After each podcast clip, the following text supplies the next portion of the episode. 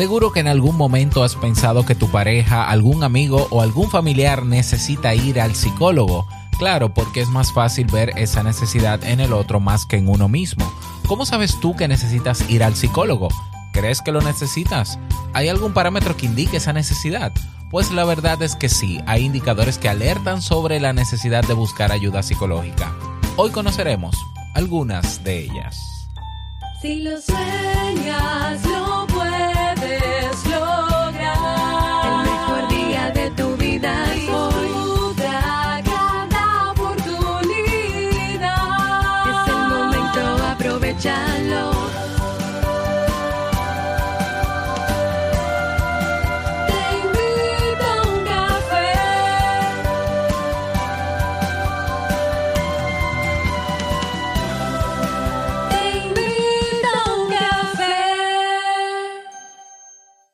ahora contigo, Robert Sasuki, consultor en desarrollo humano y emprendimiento.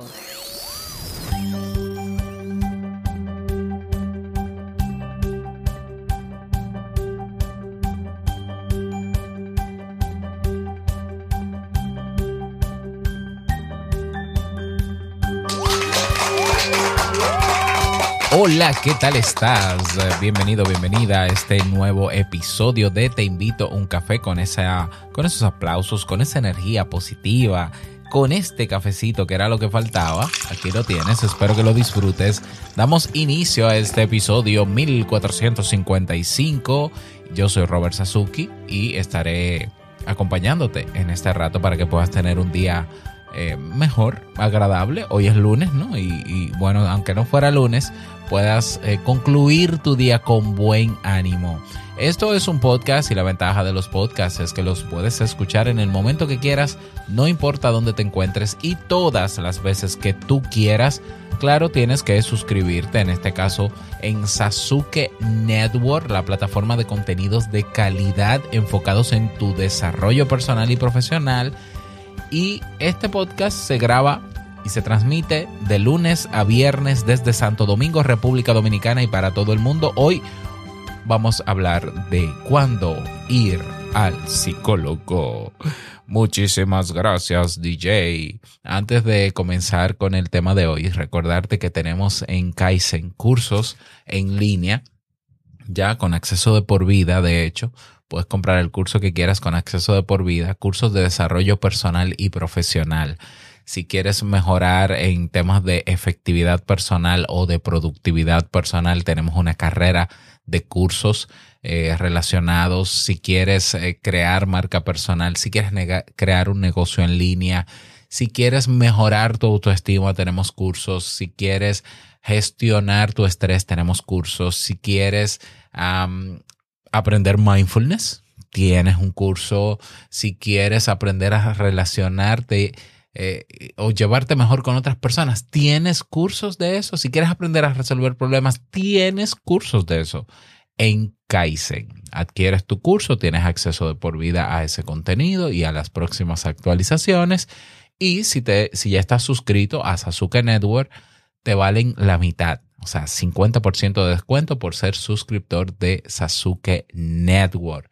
Recuerda que es la nueva plataforma donde está alojado Te invito a un café y 14 producciones más. Así que si quieres conocer el catálogo completo de eh, Sasuke Network, ve a sasuke.network. Esa es la página web, ¿eh? no es ni .com ni .net, no. Sasuke.network. Bien, ahora sí, vamos a hablar de, vamos a responder a esta pregunta de quién necesita ir a un psicólogo eh, o cuándo se necesita ir a un psicólogo. La psicología, antes de, para entrar en contexto, ¿no? Porque quizás alguna persona todavía no sabe a estas alturas qué es la psicología. Bueno, la psicología es el estudio científico del comportamiento humano, de los procesos mentales del ser humano y de los procesos emocionales también, aunque están muy ligados a los mentales. Estudio científico. La psicología es ciencia. Así es. ¿Ya? Se vale de el, método científico para llegar a conclusiones que puedan explicar, por, explicar o responder a la cuestionante de por qué una persona se comporta de tal manera o piensa como piensa o se siente como siente. ¿Ya? por ahí vamos a partir. Es una ciencia relativamente joven, aunque comienzan a hacerse los primeros experimentos a mediados del siglo XIX, por allá por los 1863. Bueno, realmente comienza a llegar a, expandirse por el mundo eh, 100 años después, definitivamente, en el siglo pasado, ¿no? 1940, 1950. Es decir, que la psicología práctica, ya como la conocemos, ¿no? De la persona que está en el consultorio atendiendo, eso apenas tiene, qué sé yo, algunos 60 o 70 años. Es, es, jovencita, ¿no? Comparado con otras ciencias, como por ejemplo la medicina, ya que tiene más años, etcétera, etcétera, entre otras. Entonces, no es de extrañar que hayan personas que todavía no saben qué hace un psicólogo porque al ser algo reciente y no solo reciente, sino que eh, se ha asociado también a temas tabú como temas de salud mental, temas de trastornos o de enfermedades mentales. Bueno, pues eh, durante muchos años se ha mantenido el estigma de que el que va al psicólogo está loco. Bueno, una persona que todavía piense eso, eh, todavía ignora qué hace un psicólogo. O sea, si yo te digo que si por definición propia la psicología es el estudio científico del comportamiento y de los procesos mentales, ¿dónde entra el tema de la locura aquí? Ah, bueno, pero que la locura es un trastorno mental. Realmente no existe un trastorno mental que se llame locura. ¿Ya? Locura era, eh, locu- locura, se definió locura aquellos síntomas que presentaba una persona, incoherencias al hablar y demás, que no se sabían por qué ocurrían y que no tenían un nombre. O sea, locura podría ser cualquier cosa. Una persona que, ay, yo entiendo que ella no está razonando bien, está loco. Realmente es, un- eh, es un término ya despectivo. Quizás antes se entendía porque no se sabía que era eso, pero hoy sabemos que una persona puede tener un trastorno delirante, que es, que es básicamente tener ideas irracionales o no reales sobre alguna situación. Hay personas que pueden tener tra- trastornos de alucinaciones relacionados con alucinaciones, que ve cosas o escucha cosas a, a través de los sentidos o imágenes en su mente que no necesariamente son ciertas. ¿Pero eso quiere decir que está loco? Absolutamente no. Absolutamente no. ¿Mm?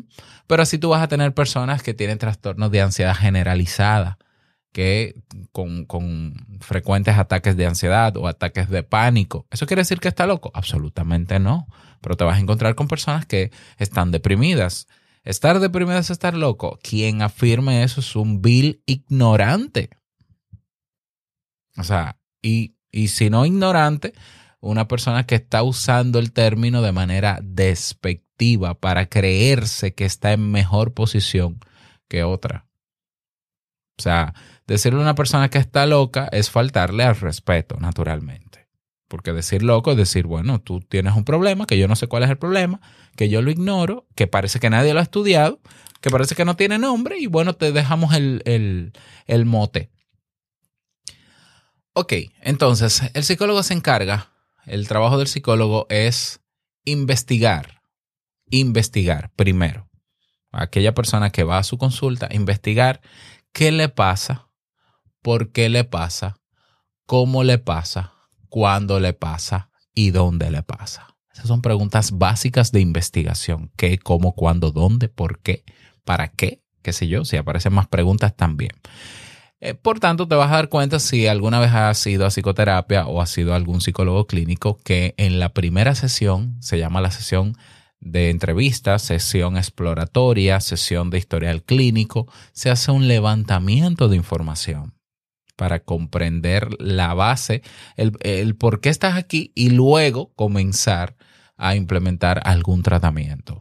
¿Ya? Entonces se hacen preguntas de cómo te fue con tu cómo es la relación en tu casa con esto, con esto. Independientemente de tu, de la situación que te lleva a terapia o a consulta, hay preguntas que hay que hacer. ¿Por qué? Porque nosotros los psicólogos sabemos, porque lo hemos estudiado, que todo lo que nos rodea guarda relación con nuestro comportamiento, directa o indirectamente. ¿Ya? El hecho de que tú hoy tengas ciertas fobias o ciertos temores irracionales, que es lo mismo, bueno, se puede explicar por situaciones que viviste en el pasado en algún momento. ¿Ya? Y quizás ahora mismo, en este momento, tú no, te, tú no te acuerdas o no relacionas tu fobia con algo que te pasó de pequeño. Bueno, pero realmente es muy probable, muy probable que esa conducta haya sido aprendida, ya sea de que tu mamá tenía la misma fobia o el mismo miedo, o que a ti te pasó una experiencia traumática con eso y por tanto tu cerebro se configuró para evadir esa situación y crear ese miedo. Ya, eso ya nosotros lo sabemos. ¿Por qué? Porque se ha estudiado ese comportamiento y se ha documentado en libros, nos los dan en la universidad y por eso se hacen preguntas que tienen que ver un poquito con el pasado y demás. ¿Ya? Entonces, lo que hace el psicólogo primero es investigar, responder a esas cuestionantes y luego trazar un plan de tratamiento, sobre todo en el caso del psicólogo que es psicoterapeuta. Entonces dice, bueno, mira, a partir de, de las respuestas que he tenido y de las preguntas que te hago y de la información que tú me has dado, yo entiendo que, eh, o sea, se traza un objetivo terapéutico eh, que, se, que se consulta con la misma persona o se construye con la misma persona que va a la sesión de, ok, entonces a partir de todo lo que me has dicho y, todo, y toda la información que tenemos, ¿qué es lo que tú quieres lograr en este momento? Entonces la persona puede decir, mira, yo lo que quiero es que se me quite el miedo a eso. Ah, perfecto. Pues entonces vamos a trabajar, las técnicas que aplican para trabajar ese temor pueden ser esta, esta, esta, esta. Y tenemos una batería de técnicas, dependiendo también el modelo que utilizamos, el paradigma con el que trabajamos los psicólogos. Si es conductual, si es cognitivo-conductual, si es cognitivo, si es humanista, si es eh, gestáltico, eh, ¿cuál más? Eh, ya no me acuerdo de los demás. Psicoanálisis es otra cosa, diferente a, psico- a psicoterapia. Es otra cosa. Entonces el psicólogo determina y comienza a probar, comienzan a probar juntos técnicas. Vamos a comenzar con esta técnica. El trabajo con un psicólogo no implica, no es solamente sentarse a hablar. O sea, una persona que diga que para que yo vea a un psicólogo si yo tengo amigos para hablar, ignora qué hace un psicólogo. El psicólogo, claro que está para hablar porque necesita escucharte y necesita, ¿verdad?, sacar información. Pero en la psicoterapia, lo que, más, lo que más hay en psicoterapia es trabajo, tareas, realización, movimiento. Estoy hablando de la psicoterapia, no estoy hablando de psicoanálisis. Ya. Entonces, lo normal es que un psicoterapeuta, luego de varias sesiones o en una segunda sesión, diseña un plan de tratamiento que implica la aplicación práctica de técnicas y, naturalmente, la socialización de esas técnicas en la sesión. Ok, mira, yo quiero que tú de aquí, eh, durante los próximos días hasta que nos veamos, tú llenes este registro, hagas esto así, prueba esto, prueba lo otro, prueba aquí, prueba allá, ta, ta, ta, ta, ta, ta, eh, eh, y, me y entonces la próxima vez que nos veamos, tú me vas a informar y vamos a evaluar eso y vamos a ver si conviene seguir con eso, si lo amplificamos, si lo quitamos, si ponemos otra cosa. Es trabajo puro. Es trabajo puro. ¿Ya? Entonces, ¿quién necesita ir a un psicólogo? Todo el mundo necesita ir a un psicólogo. Hay gente que afirma que sí. Yo afirmo que no. No, no, no. No todo el mundo tiene que ir a un psicólogo. No, definitivamente no. Hay criterios para eso. Suena bonito, ¿no? De, ay, sí, todos deberíamos tener un psicólogo. Y bueno, a ver, si hay cosas que yo puedo resolver en mi vida, sin necesitar la ayuda de un psicólogo, no necesito al psicólogo. Así de sencillo. Así de sencillo. Yo hace muchísimos años escribí un artículo que fue un poco eh, polémico porque molestó a algunos colegas que deci- se llama a sí mismo razones para no ir al psicólogo. ¿Cuándo no ir al psicólogo? Por ejemplo, si, si tú estás pasando por un duelo, te separaste de tu pareja, ¿no? Y hay un duelo. A ver, el duelo eh, tiene varias etapas. ¿Ya? Duelo es sinónimo de un dolor por una pérdida. La mayoría de los seres humanos supera el duelo por sí mismo. ¿Ya? De diferentes maneras. No es que la gente está atento a cómo lo va a resolver, pero se resuelve poco a poco. ¿Ya? Incluye tiempo, incluye hacer cosas, incluye ocuparse. Entonces, mucha gente puede superar un duelo sola. Sí, muchísima gente puede superar un duelo sola. Así de sencillo. ¿Ya? Y así hay otras razones por las cuales no es obligatorio ir a un psicólogo, no es mandatorio. Pero hay señales de que sí, de que sí, que indican que sí se necesita ir a un psicólogo. Por ejemplo, número uno, atravesar, si estás atravesando por lo que tú entiendes que es una crisis personal, pero no ves la salida a esa crisis, no ves un avance en la superación de esa crisis. Fíjate qué curioso, crisis es sinónimo de cambio, un cambio brusco en tu vida. Mucha gente puede resolver ciertos cambios bruscos en, en su vida. Por ejemplo, eh, tuve, mi familia tuvo que mudarse repentinamente a un país porque apareció una oportunidad y no sé qué, no sé cuánto, y dejé todo atrás y me mudé de país. Eso es una crisis. Es una crisis. Hay personas que le toma tiempo, pero logran superar esa crisis. Una infidelidad, hay personas que le toma tiempo y esfuerzo eh, y pueden superarlo. Hay otras que no. Entonces, ¿cómo tú te das cuenta de que esa crisis tú no puedes con ella y no la puedes superar? Bueno, por más que tú intentas hacer cosas diferentes para quitarte ese malestar, ese dolor emocional y esas ideas recurrentes relacionadas a esa crisis, no se van. Y pasa el tiempo y no se va.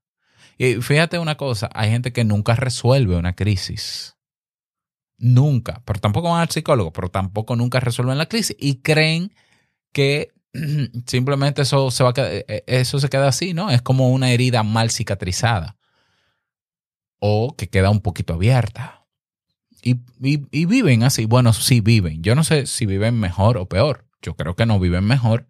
Yo creo que pueden superar la crisis, pero hay gente que no supera la crisis. Ahora, si tú entiendes que estás pasando por una crisis personal, bueno, y no puedes superarla y ha pasado un buen tiempo y no la puedes superar, superar quiere decir se mantiene en mi mente y en mi estado emocional y me altera, pues entonces ese es un indicador de que necesitas terapia psicológica.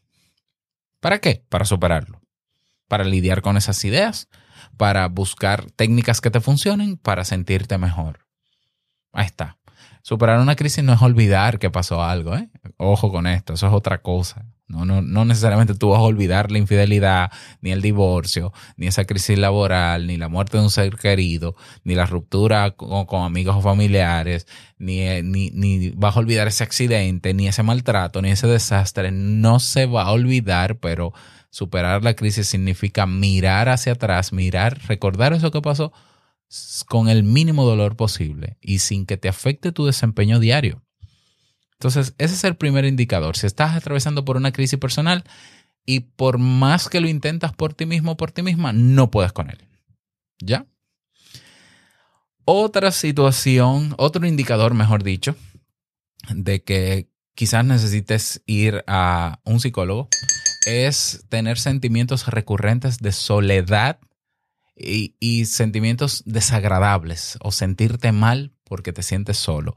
Fíjate que hay dos tipos de soledad. Está el, la soledad provocada, que hay gente que le gusta estar solo, y la soledad que, que se sufre, ¿no? Que, que tú no quieres estar solo y que tú te sientes solo y que te sientes mal por eso.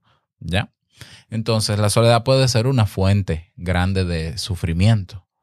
Y hay personas que no saben cómo resolverlo. Y aquí la clave está en no sé cómo salir de este estado de soledad. Y en mi estado de soledad me pasan cosas y se agravan y me siento cada vez peor.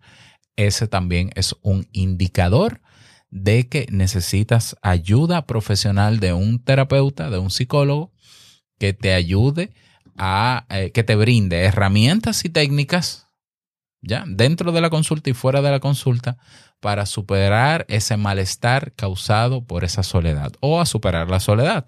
Que ojo, tú puedes superar la soledad, la soledad incluso en solitario, aunque suene paradójico. o sea, tú puedes seguir estando o viviendo solo y superar ese malestar por soledad.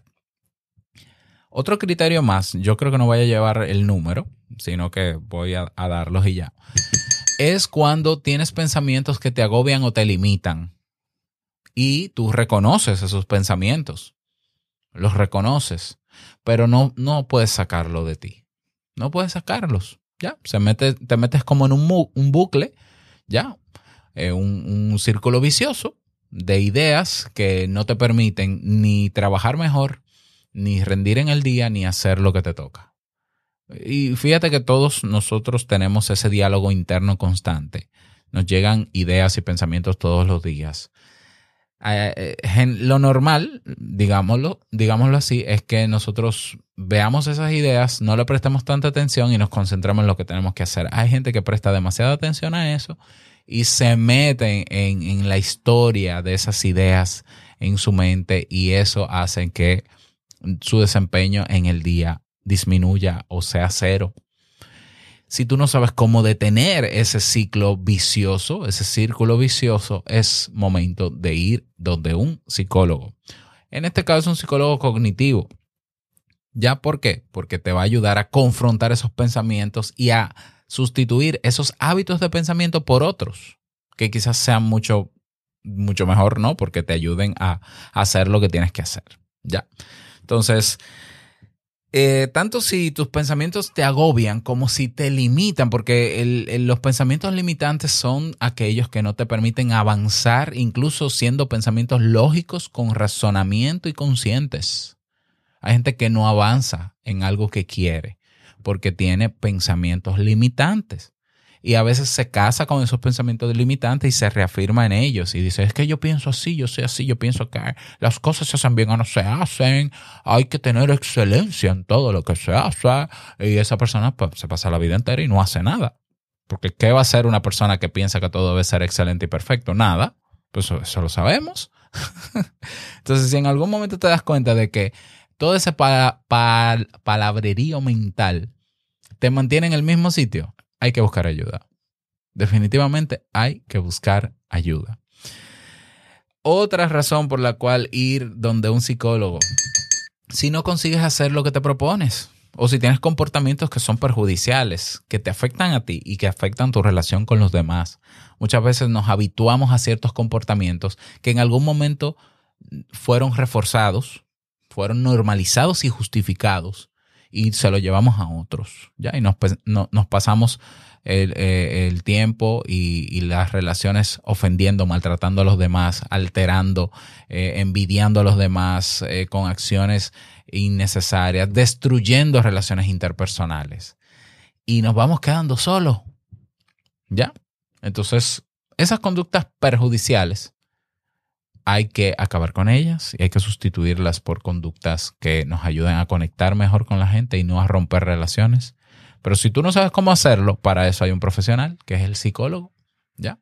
Si tú, por más que quieres hacer algo, no lo consigues porque hay una serie de comportamientos que te distraen de esa meta y tú sabes cuáles son esos comportamientos que te distraen, ¿no? Que si falta de motivación, que si estrés, que si hay causas emocionales, que si las distracciones, que si adicciones, pues entonces tienes que ir donde un psicólogo porque quiere decir que tú no puedes lidiar con eso. Que por más que tú has intentado, no has podido cambiar esos comportamientos que te mantienen atado a, a- la actualidad, pero sin avanzar en lo que te propones. Eso es un síntoma de que necesitas ir a terapia. Otra razón más es si te sientes inseguro o insegura y con baja autoestima. ¿Ya? Si tú crees que no vales lo suficiente, si cada vez que tú avanzas en, eh, progresas en algo, no sientes que eres necesariamente bueno o buena en eso, si cada vez que tú quieres poner límites a otras personas te sientes culpable, si, si vives sometido o sometida a la voluntad de otro porque entiendes que es más importante mantener esa relación que sentirte bien contigo mismo, contigo misma, es un indicador sobre todo si, si, si lo normalizas, si entiendes que está bien, ya someterse a otro, de que necesitas terapia, definitivamente. ¿Por qué? Porque no, porque tú tienes que vivir sin someterte a nadie, y entre otras cosas, ¿no? Vamos a ver, otra razón, si tienes relaciones que no van bien con otras personas, amigos, parejas, compañeros, familiares. ¿Mm? O sea, se necesita terapia, porque si tú reconoces que no van bien, es un buen paso. Pero si aún reconociendo que no te van bien, no haces lo suficiente para mejorar esas relaciones, es porque necesitas ayuda. Porque si pudieras no lo necesitaras. Si tú crees que puedes lidiar con esa situación y has hecho y estás haciendo cosas que te funcionan y mejoran tu relación con los demás, ok, no vayas al psicólogo. Si por más que lo intentas, lo que haces es que se hunde más esa relación, tienes un problema serio. Tienes que ir a terapia, ya, para que te den las herramientas necesarias para, para lidiar con eso y mejorar eso.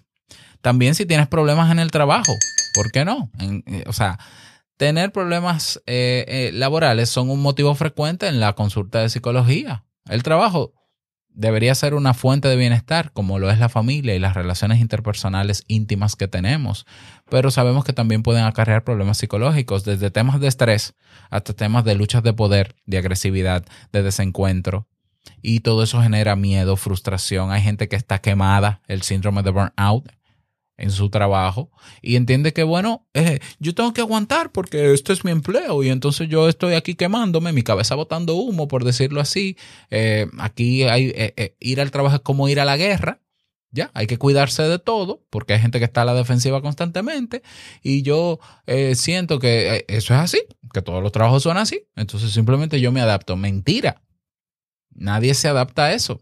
Todo lo contrario, uno se va haciendo daño a sí mismo y ese, ese sistema laboral tóxico te va haciendo daño cada vez más. He conocido personas que han aguantado durante muchos años en un espacio laboral tóxico y hoy están pagando las, las consecuencias y su salud mental se deterioró a tal punto que ya no era terapia lo que necesitaban, sino psiquiatría, psicofármaco. ¿Por qué? Porque cayeron en depresiones crónicas, cayeron en ansiedad crónica, ya cayeron en problemas de, eh, eh, de, de psicosis incluso, por ejemplo. Entonces, no hay que darle larga ni aguantar. Hay que buscar alternativas que funcionen para tú. Ok, mantenerte en ese trabajo, pero que cambien algunas cosas. Que tú puedas estar mejor emocionalmente, psicológicamente. ¿Qué más? Naturalmente, si sufres de algún trastorno psicológico, ya, pero el problema es que tú entiendas que estás sufriendo un trastorno. ¿Cuál es el criterio para, para decir que estoy sufriendo un trastorno cuando hay alguna situación en tu mente o a nivel emocional o a nivel de tu comportamiento que afecta cualquier área de tu vida directamente? Si hay algo en, tus, en tu mente, en tus ideas, en tu eh, estado emocional y en, o en tu comportamiento que afecte tu trabajo, terapia puede ser un trastorno. Que afecta a tu familia, puede ser un trastorno.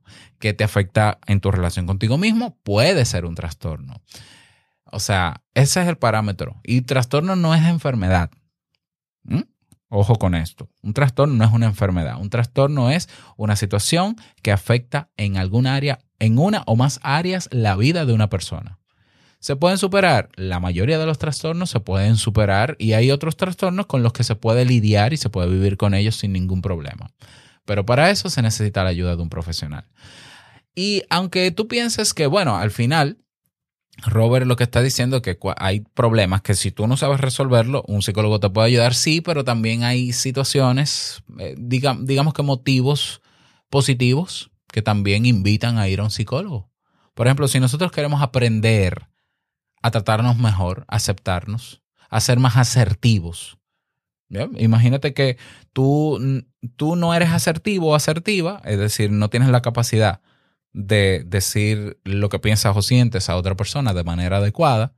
No te ha traído grandes problemas, digamos, digámoslo así, porque tú has sabido convivir con esa falta de capacidad pero tú sabes que es importante ser asertivo. Bueno, tú puedes ir a psicoterapia a desarrollar esa habilidad. ¿Ya? Eh, Eso se llaman sesiones psicoeducativas. Y hay técnicas para ser asertivos también. ¿Ya? Si tú quieres aprender a gestionar tus emociones, no es que tienes un problema puntual con tus emociones, pero entiendes la importancia de aprender a gestionarlas, también puedes ir a un psicólogo. ¿Ya? Si tú quieres eh, aprender a vivir el presente, ya, y no centrarte tanto en lo que vendrá ni anclarte hacia el pasado, también. Si quieres aprender a desarrollar habilidades para estar en pareja o de comunicación en la pareja o con tus hijos, a cuidar mejor a tus hijos en términos emocionales y de comportamiento, ahí también puedes ir a un psicólogo. si quieres aprender a conversar con otras personas, si, si, si quieres aprender habilidades sociales, a mantener una conversación, a eh, estar atento a los demás, a ser más empático, eso se aprende. Lo que pasa es que nosotros de alguna manera lo aprendemos de manera, entre comillas, natural en el entorno a medida que crecemos. Pero hay gente que no lo desarrolla. Hay gente que no sabe mantener una conversación. ¿Y eso es un trastorno? No es un trastorno. Bueno, puede ser un trastorno si se afecta a alguna área de su vida. Eso sí. Pero si no, si él puede lidiar con eso, o ella, pero aún así quiere sentirse más seguro aprendiendo habilidades sociales, lo puedes aprender por tu cuenta, ¿eh? Hasta en YouTube aparece contenido, pero un psicólogo te puede dar la asesoría necesaria y el acompañamiento y, va- y para que te valide ¿no? esas técnicas y te dé un mejor seguimiento. En momentos de cambios decisivos en tu vida, tú puedes consultar a un psicólogo para, para ampliar tu perspectiva sobre las diferentes alternativas que tienes y tomar mejores decisiones. No es que vas a depender toda tu vida de un psicólogo, no, no, pero hay cambios que son muy decisivos, que hay, hay, la solución tú la ves por un lado, pero hay más de una solución y un psicólogo te puede hacer ver todas las otras soluciones y elegir la mejor. ¿Ya? Si tú quieres incorporar rutinas y disciplinas positivas en tu vida, hay psicólogos que también te pueden ayudar con eso. Porque implementar rutina y disciplina se oye bonito, en teoría es todo muy bonito y muy motivador, pero en la práctica es un dolor de cabeza porque se trata de hacer cosas todos los días, tengas ganas o no tengas ganas. Y para eso es mejor el acompañamiento de un profesional que sepa sobre eso. ¿Ya? Y bueno, si deseas incluso profundizar en tus deseos, en tus anhelos de vida, en tu proyecto de vida, también para eso te puede ayudar un psicólogo. Así que ahí tienes recomendaciones, ahí tienes razones que justifican el ir a psicólogo. Repito, hay gente que con todo esto, eh, con cualquiera de estos puntos que mencioné, puede lidiar. Bueno, pues quizás esa persona no necesita el psicólogo. Ahora, cuando no puedes, cuando no quieres hacerlo solo, pues para eso está el acompañamiento de un profesional que te va a escuchar, que va a conversar contigo, que te va a poner a trabajar, que va a evaluar contigo los cambios, que va a poder medirlo y constatar que el cambio se hizo no por sentarte a hablar, sino por ponerte a trabajar. ¿Ya? Y en la práctica de la consulta te enseñará también a cómo lidiar con otros futuros problemas, incluso sin ir al psicólogo. Porque te vas a dar cuenta que la vida se trata y la vida se resuelve con acción, no con palabrería y no con pensar positivo y bonito, con acciones, acciones. Yo siempre lo digo. Bueno, espero que este tema te haya servido. Me gustaría que me lo digas. Esta semana tenemos temas buenísimos. Mañana vamos a hablar de razones por las que tú como adulto o adulta deberías jugar más. Vamos a hablar también sobre la depresión por cumpleaños. Así es, hay gente que se deprime cuando se acerca su fecha o cuando cumple años. Vamos a hablar sobre qué es eso y cómo lidiar con esa depresión. Vamos a hablar también sobre claves para elegir un buen libro de autoayuda y cómo recuperar una amistad. Ay, ay, ay, estos temas están buenísimos. Espero que no te los pierdas. Recuerda que estos, estos episodios van a estar en Sasuke Network, Sasuke Network. Así que suscríbete para que no te pierdas estos que vienen y los 1440 y no me acuerdo que tenemos atrás y accedas a todo el catálogo sasuke.network. Que pases bonito día, que te vaya súper bien. Y no olvides que la vida es una y nosotros la vivimos. Hasta mañana en un nuevo episodio. Chao.